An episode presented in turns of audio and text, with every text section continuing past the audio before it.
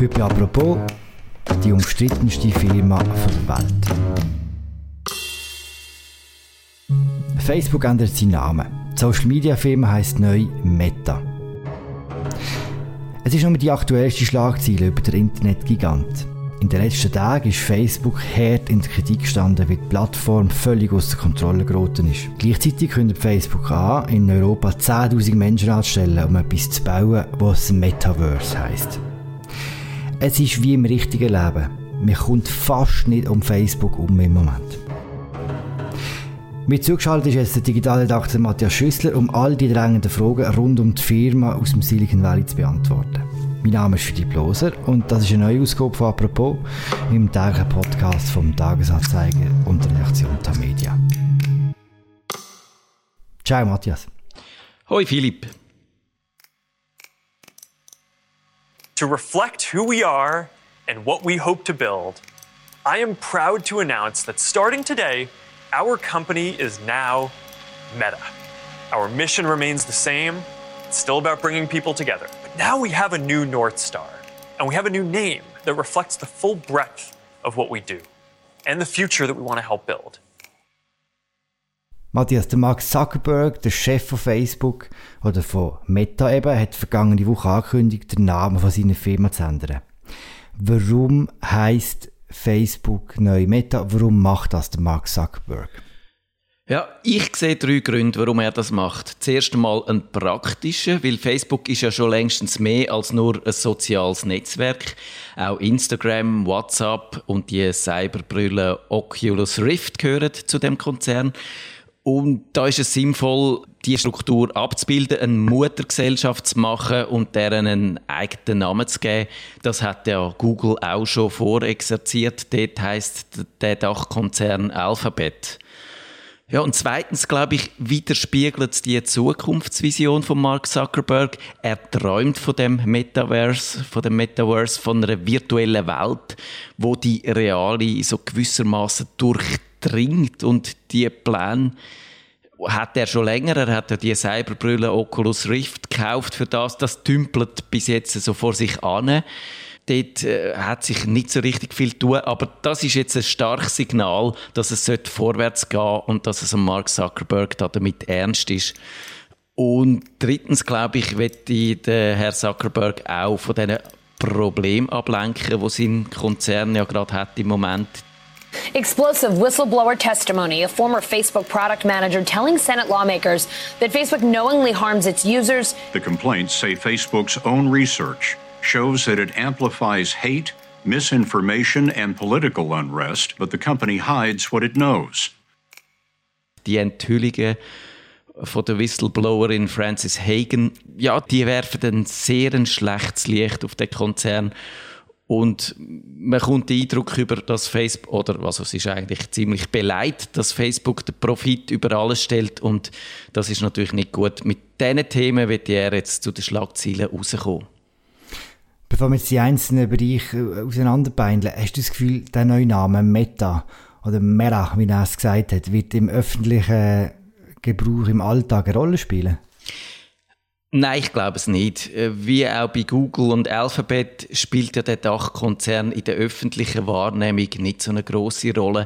Aber er symbolisiert natürlich eindrücklich auch die Macht, wo sich dann bei so einem Konzern bald, wenn man da die die Mutter hat, wo dann über viele einzelne Unternehmensteile steht, wo, wo selber extrem mächtig sind, schon sehr viel Einfluss haben. Hm. Wenn man bei deinen Gründen von hinten anfängt, die Absicht, Kritik zu verschwinden. Hast du das Gefühl, das könnte gelingen mit so einem Namenswechsel, dass man derart von der aktuellen Kritik ablenken kann, dass die keine Rolle mehr spielt nachher? Also ich glaube das nicht, dass das funktioniert, aber ich glaube daran, dass der Mark Zuckerberg da davon überzeugt ist, weil ich habe gestern kurz eingeschaut, wo er die Vision zu seinem Metaversum vorgestellt hat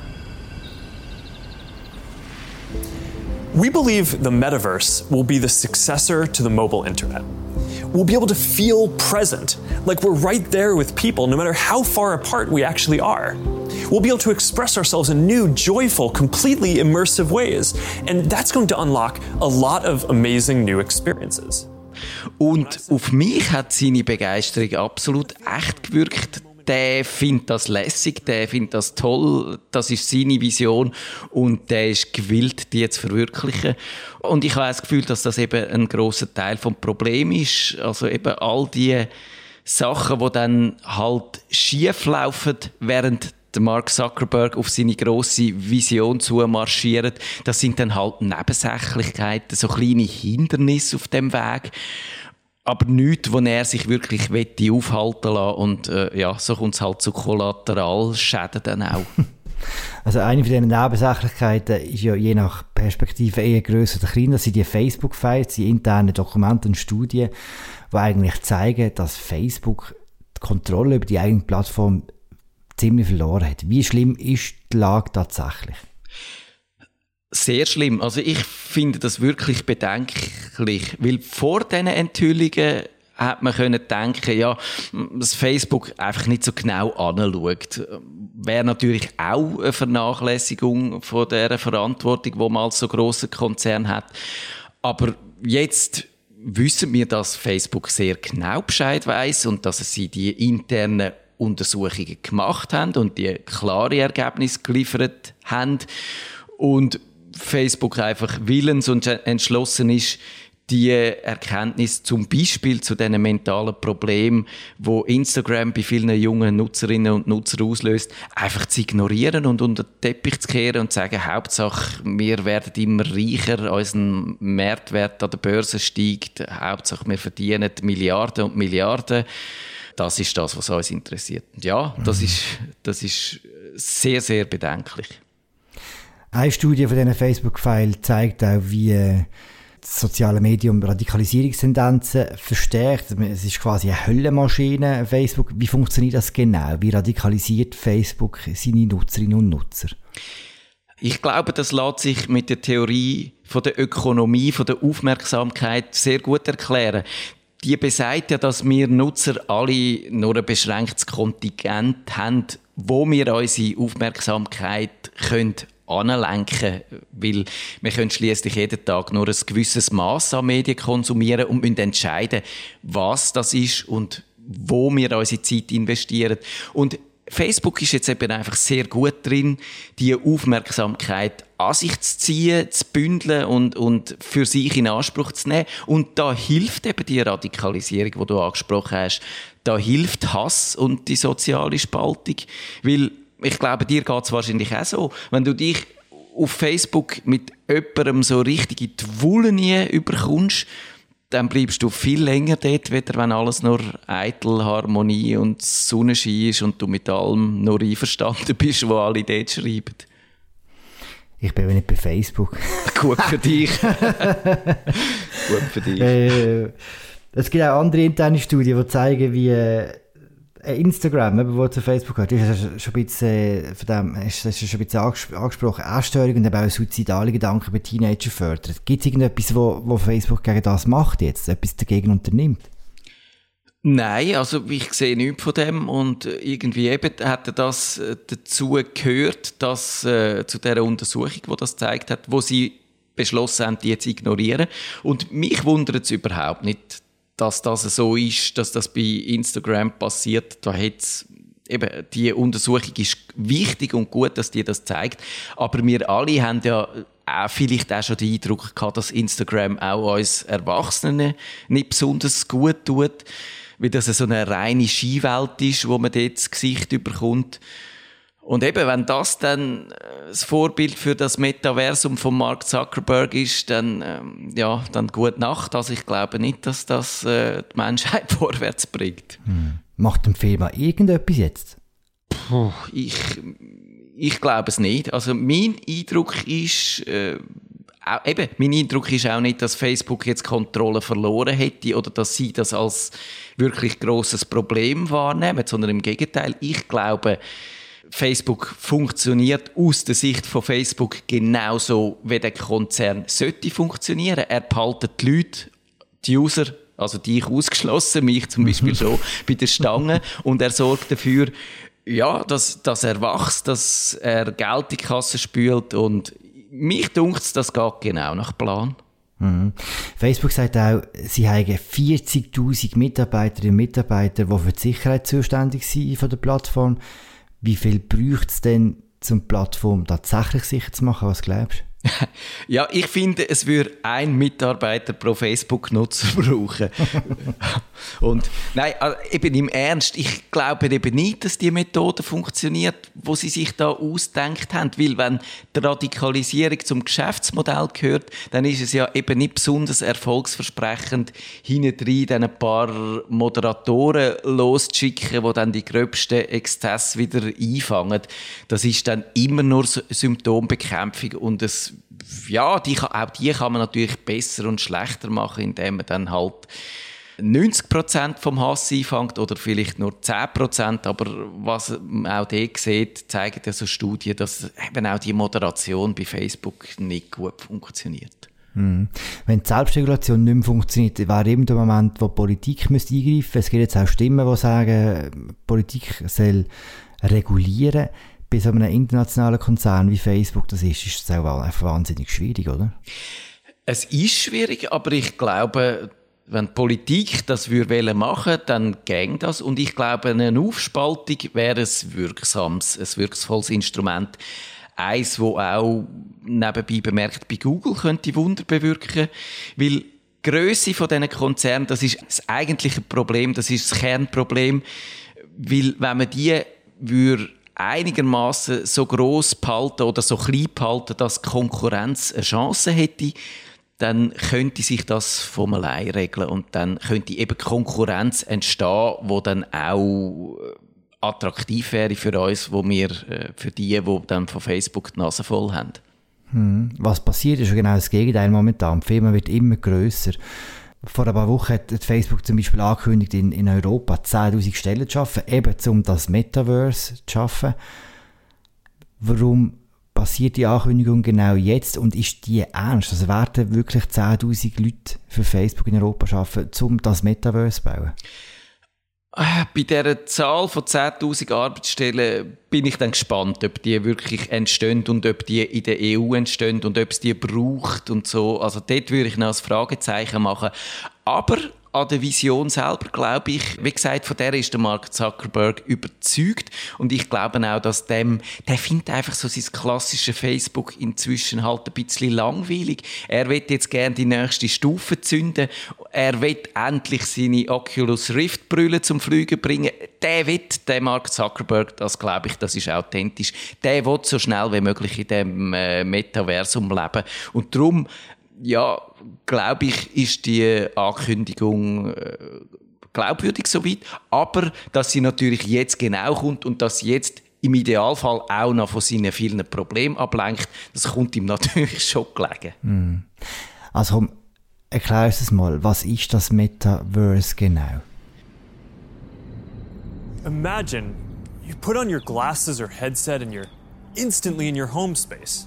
It has parts of your physical home recreated virtually, it has things that are only possible virtually, and it has an incredibly inspiring view of whatever you find most beautiful.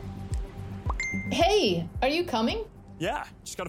Der Name, der stammt aus dem Roman von Neil Stevenson, wo du sicher gelesen hast. Der heißt Snow Crash. Aber es gibt natürlich auch andere Vorstellungen und Ideen, wie das Metaversum könnte aussehen. Das ist eigentlich nur, grob gesagt, nur, dass man irgendwie es schafft, die reale und die virtuelle Welt so zu verbinden, dass wir eben nicht nur über ein Rechteck, über einen Bildschirm in die Welt hinschauen und mit Text vor allem kommunizieren, sondern dass wir einen, einen Raum haben, wo wir uns mit Leuten treffen können. First, the feeling of presence. This is the defining quality of the metaverse. You're going to really feel like you're there with other people. You'll see their facial expressions, you'll see their body language, maybe figure out if they're actually holding a winning hand. All the subtle ways that we communicate that today's technology can't quite deliver. Next, there are avatars. And that's how we're going to represent ourselves in the metaverse. Ja, in dem Metaversum kann man seine Umgebung freigestalten, man kann bestimmen, wie man aussieht, man kann in so einen Avatar schlüpfen, wo dann entweder genauso aussieht, wie wir auch echt aussehen, oder vielleicht ein bisschen hübscher und ein bisschen attraktiver und ein bisschen jünger und so. Aber man kann auch ein reines Fabelwesen darstellen und das Ganze ist dann natürlich auch ein grosses Rollenspiel, wo auf eine Art natürlich schon noch spannend tönt. This is stunning. That is something. That's awesome. Wow. I love If you guys like it here, I have another room that you're gonna love. Check out this forest room. Huh, let's see it. Koi fish that fly? That's new. This is wild. Und ist das realistisch? Also im Moment, glaube ich, ist es noch nicht realistisch. Das ist noch, wir sind mit der Technik noch nicht so weit, dass das wirklich überzeugend wirkt auf uns alle. Und die meisten von uns, uns ist nicht so gehör, wenn wir so eine Brille anlegen müssen und dann die reale Welt völlig ausblendet wird und dann wir in so einer Cyberbrille stecken. Und da fühle ich mich zum Beispiel immer noch sehr ausgeliefert und sehr unwohl dabei. Und Technik, glaube ich, die braucht noch ein bisschen, aber ich bin überzeugt davon, dass wir das erleben werden und in fünf oder zehn Jahren das so weit ist, dass das so überzeugend wirkt, dass wir auch die Schwellenängste dann werden überwinden und in das Metaversum werden eintauchen. Also ich will jetzt nicht wieder letzte altmodische alte Mann tönen, aber ist die Antwort von Facebook auf die soziale Plattform, wo Radikalisierungstendenzen verstärkt, weil man die ganze Zeit auf dieser Plattform ist, quasi ein Rundumpaket anzubieten, ein zweites Leben, wo man sich noch viel mehr kann in irgendwelchem Zeug verlieren Ja, ich glaube, das ist es genau. Und eben, also auch ohne die Probleme zu adressieren, sondern größer, realistischer, authentischer, dass wir da eben wahrscheinlich können wir dann uns dort in dem Metaversum nicht nur verbal aneinander gehen und aneinander geraten, sondern wir können uns dann vielleicht auch richtig verprügeln, wenn wir, wenn wir nicht einverstanden sind.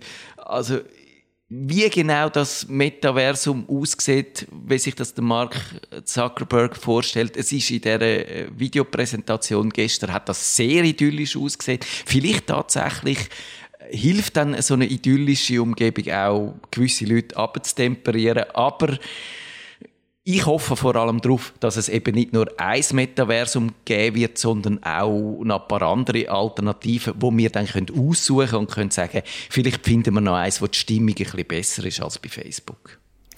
Ich habe auf Anhieb etwa fünf oder sechs oder sieben dystopische Filme aufzählen, wo so ein Metaverse schon, was das schon gibt und es geht immer schief. Lustigerweise ist ja dass auch der Mark Zuckerberg sein ganzes Projekt nach einer Dystopie benannt hat. Und das ist nicht das erste Mal, wo das so eine Tech-Firma macht, oder? Nein, das gibt es immer wieder. Ich habe mich letztlich ein bisschen umgeschaut, was es so gibt. Zum Beispiel ein Start-up, das macht so einen Nahrungsersatz und das nennt sie jetzt Soylent in Anspielung an einen Film aus dem Jahr 1973, wo im Jahr 2022 spielt, also demnächst.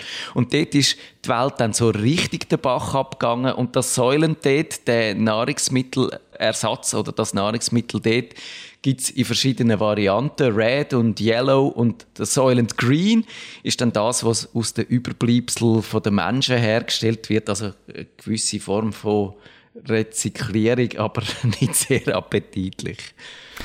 Und die Chinesen sollen, glaube ich, ihr Überwachungssystem Skynet äh, ja. nennen, oder so wie aus, aus dem Terminator-Film. Ist das einfach feiner Humor oder äh, totale Ignoranz?